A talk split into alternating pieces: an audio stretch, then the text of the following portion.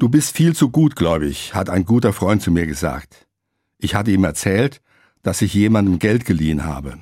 Der war in finanziellen Schwierigkeiten. Er sagte, ihm wird der Strom und das Telefon abgestellt, wenn er nicht zügig seine Rechnungen bezahlt.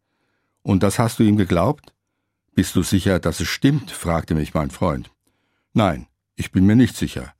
Mir gefällt auch nicht der Gedanke, der Fremde könnte mit meinem Geld Zigaretten und Alkohol kaufen. Ein Vertrag über die Rückzahlung habe ich auch nicht gemacht. Vielleicht hat mein Freund recht. Vielleicht bin ich zu gutgläubig. Es lässt mich nicht kalt, wenn Menschen in Not sind. Aber ich will nicht in meiner Gutmütigkeit ausgenutzt und betrogen werden. Das gehört sich nicht. Bei echter Not aber müssen wir helfen, und die Not auf der Welt ist groß. Daher spende ich regelmäßig und unterstütze verschiedene Hilfsorganisationen.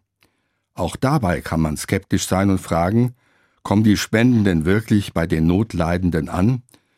Mein kritischer Freund würde bestimmt sagen, sei nicht zu gutgläubig. Aber ich bleibe dabei. In dem Wort gutgläubig steckt doch auch eine Sehnsucht und eine Hoffnung, dass es das Gute im Menschen und in der Welt gibt. Die Vision von einem erfüllten Leben gebe ich nicht auf.